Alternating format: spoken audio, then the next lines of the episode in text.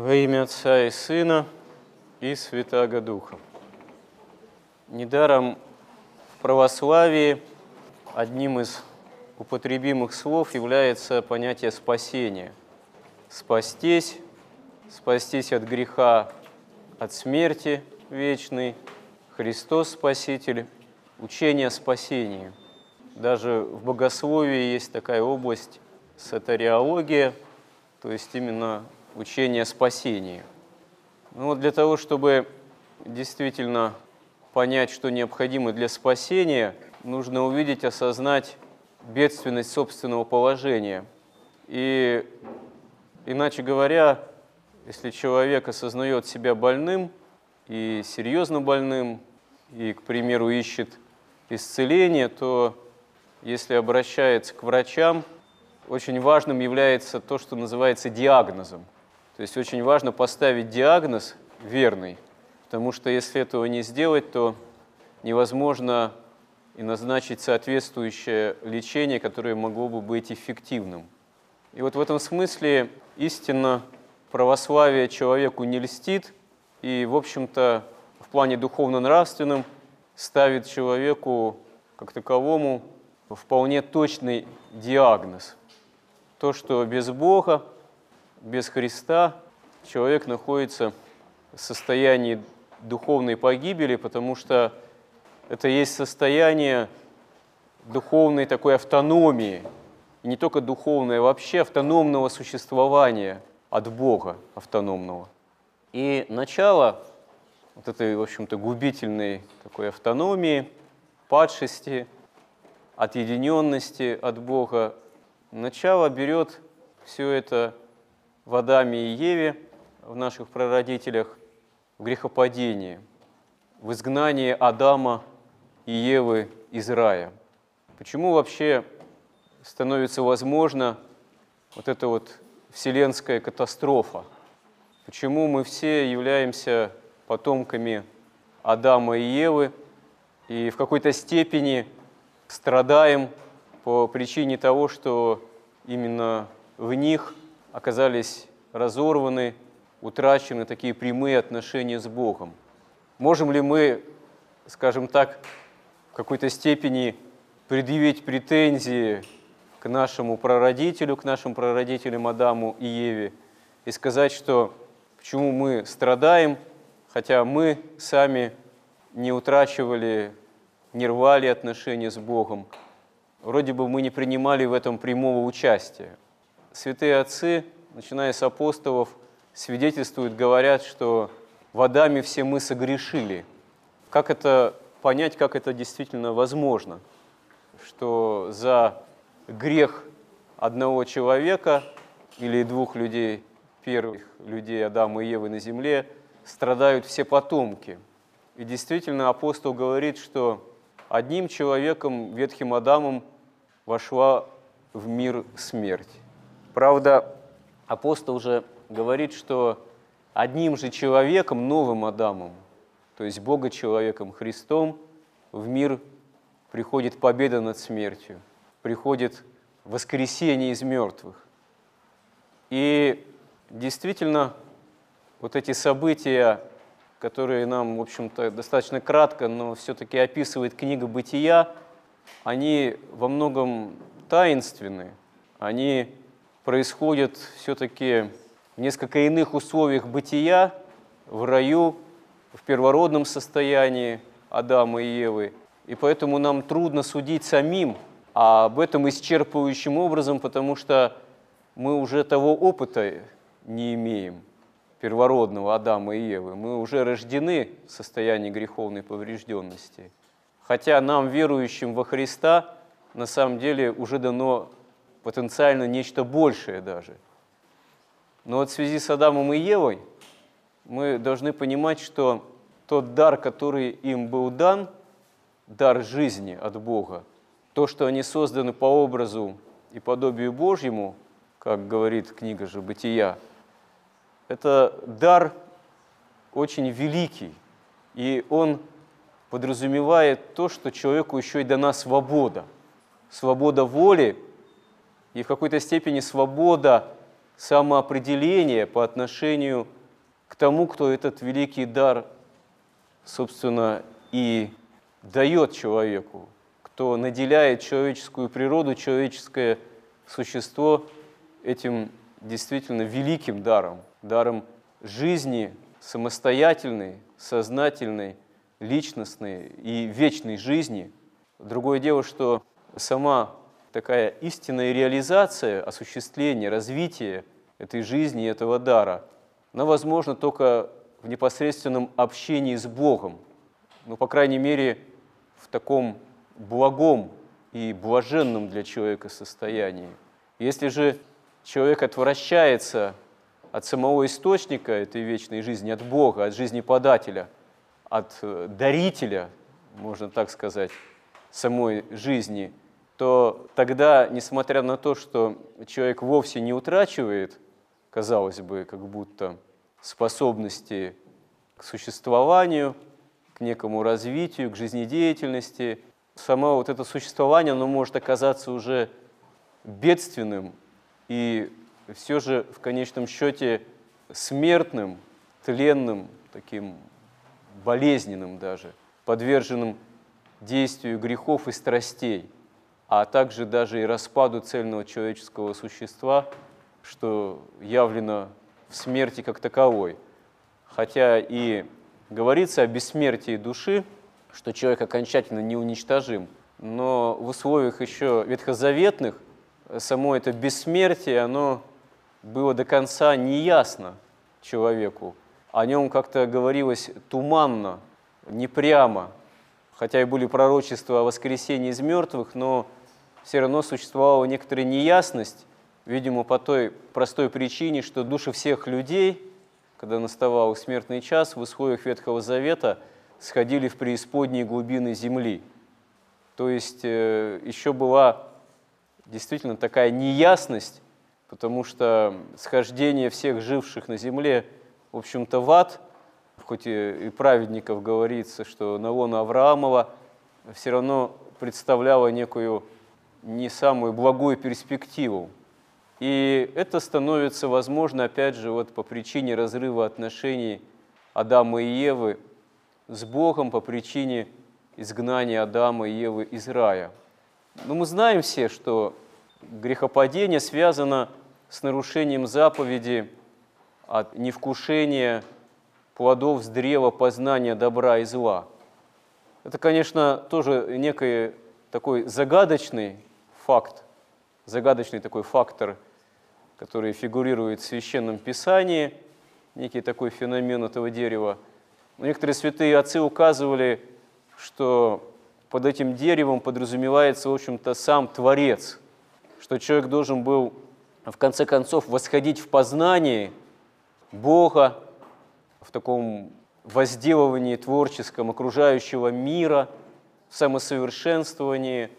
И путь к этому лежал через своего рода заповедь о посте, потому что вот заповедь не вкушать от древа познания добра и зла – это такое элементарное испытание воздержаться, вероятно всего на время от этого познания добра и зла, выдержать некий пост, проявить послушание Богу.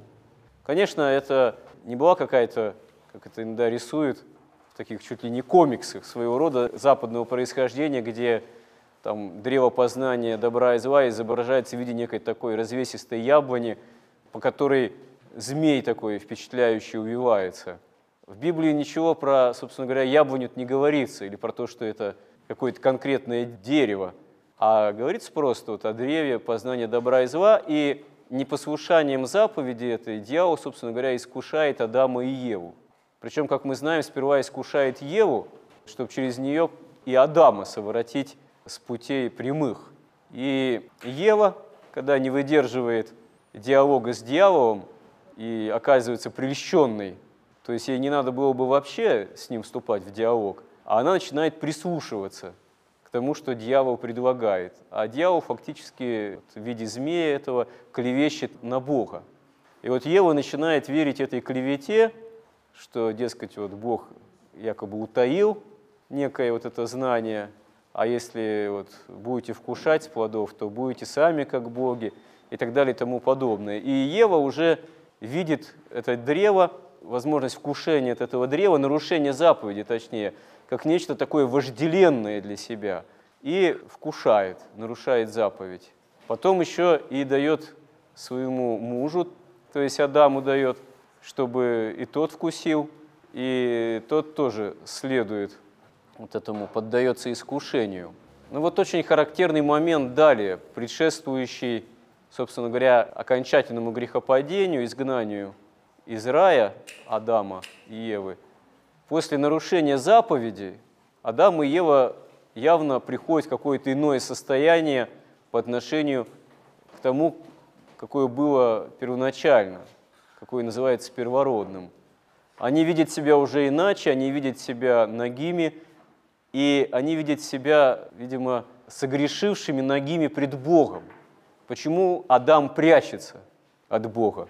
Вот состояние греха, нарушение заповедей Божьих, оно связано с желанием человека спрятаться от Бога. Хотя, казалось бы, куда от Бога спрячешься, когда Бог Вседержитель, Он все знает, Он все проницает. Но тем не менее Адам прячется от Бога. И Бог, который ищет Адама в раю, вопрошает, где ты был, Адам? Ну, Адам признает, что вот, да, слышал голос твой и убоялся, и возникает действительно соответствующий вопрос, а почему Адам убоялся? Что ты натворил? Не вкушал ли ты вот от этого древа познания добра и зла, о котором запретил Господь вкушать? Ну, Адам вынужден признаться, что да, вот жена, которую ты мне дал, плоды эти дала, я ел. То есть Адам сваливает всю вину на Еву, а Ева, в свою очередь, говорит, ну вот змей меня прельстил. Здесь вот это состояние боязни Бога и того, что человек от него прячется, оно очень характерно, а самое главное, здесь отсутствует покаяние. То есть Бог не просто он так вот прогневался на Адама и Еву за нарушение заповеди, он ищет их, он спрашивает их, он ожидает, а не явят ли они покаяние, а не попросят ли они прощения, а не испугались ли они того, что они лишились общения с Ним, с Богом, с жизнеподателем. И очевидно, что нет. Они его самого боятся, а то, что вот произошло, то, что отношения-то на самом деле нарушены, разорваны, это для себя они еще не рассматривают как некое бедствие. Они еще не видят, что это плохо. И вот следствием этого оказывается, что, с одной стороны, да, как это вот говорится, происходит изгнание Адама и Евы из рая. Даже есть картины такие, особенно вот у западных живописцев, средневековых, там, где это все так красочно нарисовано. Там и ангел такой, тоже с огненным мечом – да, который сторожит врата рая, и, в общем, там прогоняются, не изгоняются. Но на самом деле можно сказать, что Бог удаляется из рая, не найдя в Адаме и Еве в тот момент желания общения с Ним. Уходит Бог из рая, удаляется, потому что сами люди не желают прямого с Ним общения, и все, катастрофа осуществляется, начинается, начинается такое автономное начинается образ автономного существования человека на земле. Человек становится смертным, тленным, пораженным грехом, начинается рождение, продолжение рода человеческого, в общем, в муках вот, для жены. Начинается история народов, войн, потрясений, различных, так сказать, культур, там, религиозные истории, истории Израиля, единобожие – в историю Израиля, за которые приходится Богу самому, можно сказать, фактически бороться в лице пророков путем порой тех или иных наказаний, насылаемых на избранный народ, потому что этот избранный народ постоянно хочет стать как другие народы, уклониться в идолопоклонство. Пленение, войны тоже различные, связанные со всем этим. И вплоть до евангельской истории, вплоть до того, что становится, наконец, возможным в этом народе рождение Пресвятой Богородицы, как образец веры, чистоты, послушания Богу, от которой уже сам Бог воспринимает человеческое существо, как это говорится, преклоняет небо к земле во Христе, и полнота общения с Богом вновь становится возможна. И вот последующие пару тысяч лет вплоть до нашего времени. В Церкви Христовой нам дана возможность возобновления полноты общения с Богом, которая была утрачена в Адаме и Еве с их изгнанием из рая. И вот эта полнота общения с Богом, которая дана нам во Христе, в церкви, в литургии, в Евхаристии, в причащении от чаши Христовой, как говорят святые отцы, это гораздо выше, намного выше, чем то, что было дано еще Адаму и Еве. Потому что они еще этого вполне не ценили в своем первородном состоянии, не до конца понимали. Они в плане нравственно-духовном какого-то такого личностного, что ли, развития, становления еще были, в общем-то, младенцы в какой-то степени. Хотя различать добро и зло они уже тоже могли, прозревать суть вещей они тоже могли в определенной степени, иначе Адаму не дано было бы право нарекать имена живым существам, тем же животным, о чем говорится тоже вот в Библии, в книге «Бытия». А нарекать имя можно только прозревая природу, сущность того, кому имя нарекается. То есть это уже был определенный дар знания, но дар свободы, который был дан Адаму и Еве, он оказался таким обоюдоострым, что Адам и Ева все-таки не смогли опять же, вот именно по самой этой свободе, им данной этой же свободой, в тот момент должным образом распорядиться. И за нами тоже остается, за каждым человеком свобода. Другое дело, что, с одной стороны, сам дар в церкви нам данный, вот Евхаристия, причащение, покаянные возможности общения с Богом, он настолько велик, что выше даже факта творения мира Богом. Потому что когда Бог сам становится человеком и дарует самого себя в пищу в своей церкви, это даже выше, чем творение мира, потому что там творение мира, да, из ничего, но мира по отношению к Богу, имеющего тварную природу. А здесь уже сам Творец становится тварью одновременно, Бога-человеком, становится причастен к им же сотворенному. Не тварный, соединяется в одном лице Бога человеческом Христа с тварной реальностью. И вот здесь святые отцы указывают, что это высочайшее, величайшее явление любви Божией, которое выше даже факта творения мира, повторюсь, вот в этом. И вот э, парадокс в том, что насколько велик этот дар человечеству, но насколько это человечество все воспринимает. То есть, конечно, за литургией здесь присутствует в отношении ко всей массе человечества, к миллиардам населяющим Землю, за литургией присутствует небольшой процент.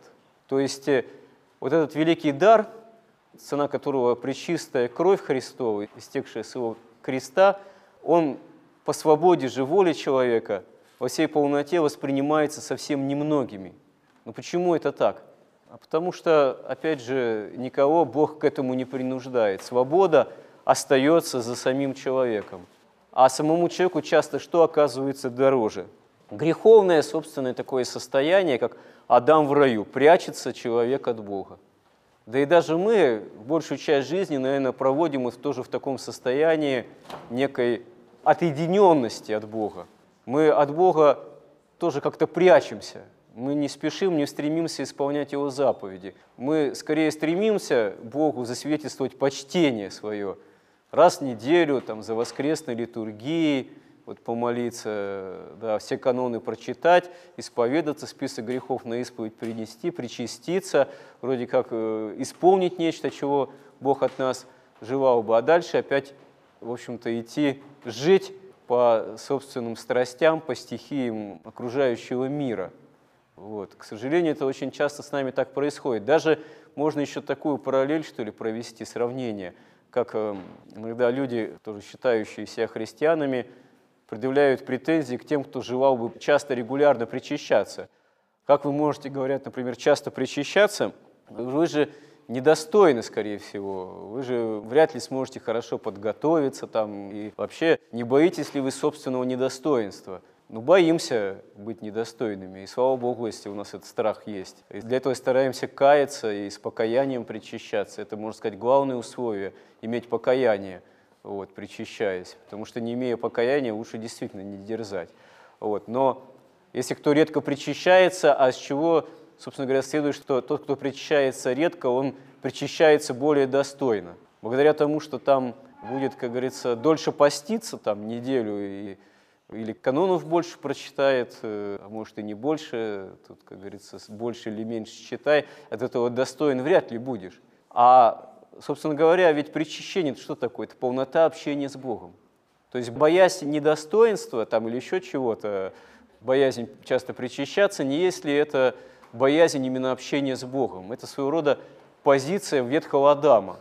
Я, дескать, тебя боюсь, поэтому я от тебя прячусь. Вот. Ну и что толку? Ну, прячься всю жизнь, прячься, потом наступает час смертный, и все равно это есть же, как мы понимаем, прямая встреча с Богом лицом к лицу. Если ты всю жизнь считал себя недостойным и боялся причащаться, можно сказать, боялся покаянно искать с Богом полноты общения, из чего следует, что когда настанет смертный час, ты окажешься вполне достоин, вполне достоин этого общения, если всю жизнь ты пробоялся искать этого общения и не стремился этому научиться. Вот действительно вопрос. То есть, э, осознавая собственную падшесть, осознавая, что мы рождаемся все наследниками ветхого Адама, изгнанного из рая, мы тем более должны стремиться приобщиться новому Адаму, в ком полнота спасения, общения с Богом, то есть ко Христу. И действительно нам в церкви все дано. Нет в церкви запрета на вкушение плоти и крови самого Христа. Есть э, рекомендация, пожелание приходить ко Христу, причащаться с верой и покаянием, с рассуждением, с пониманием того, чему мы действительно причащаемся. Есть пожелание, чтобы это не происходило бездумно, а чтобы наше литургическое собрание возле чаши Христовой, причащение к ней было действительно осмысленно, совершалось бы с верой и любовью. Аминь.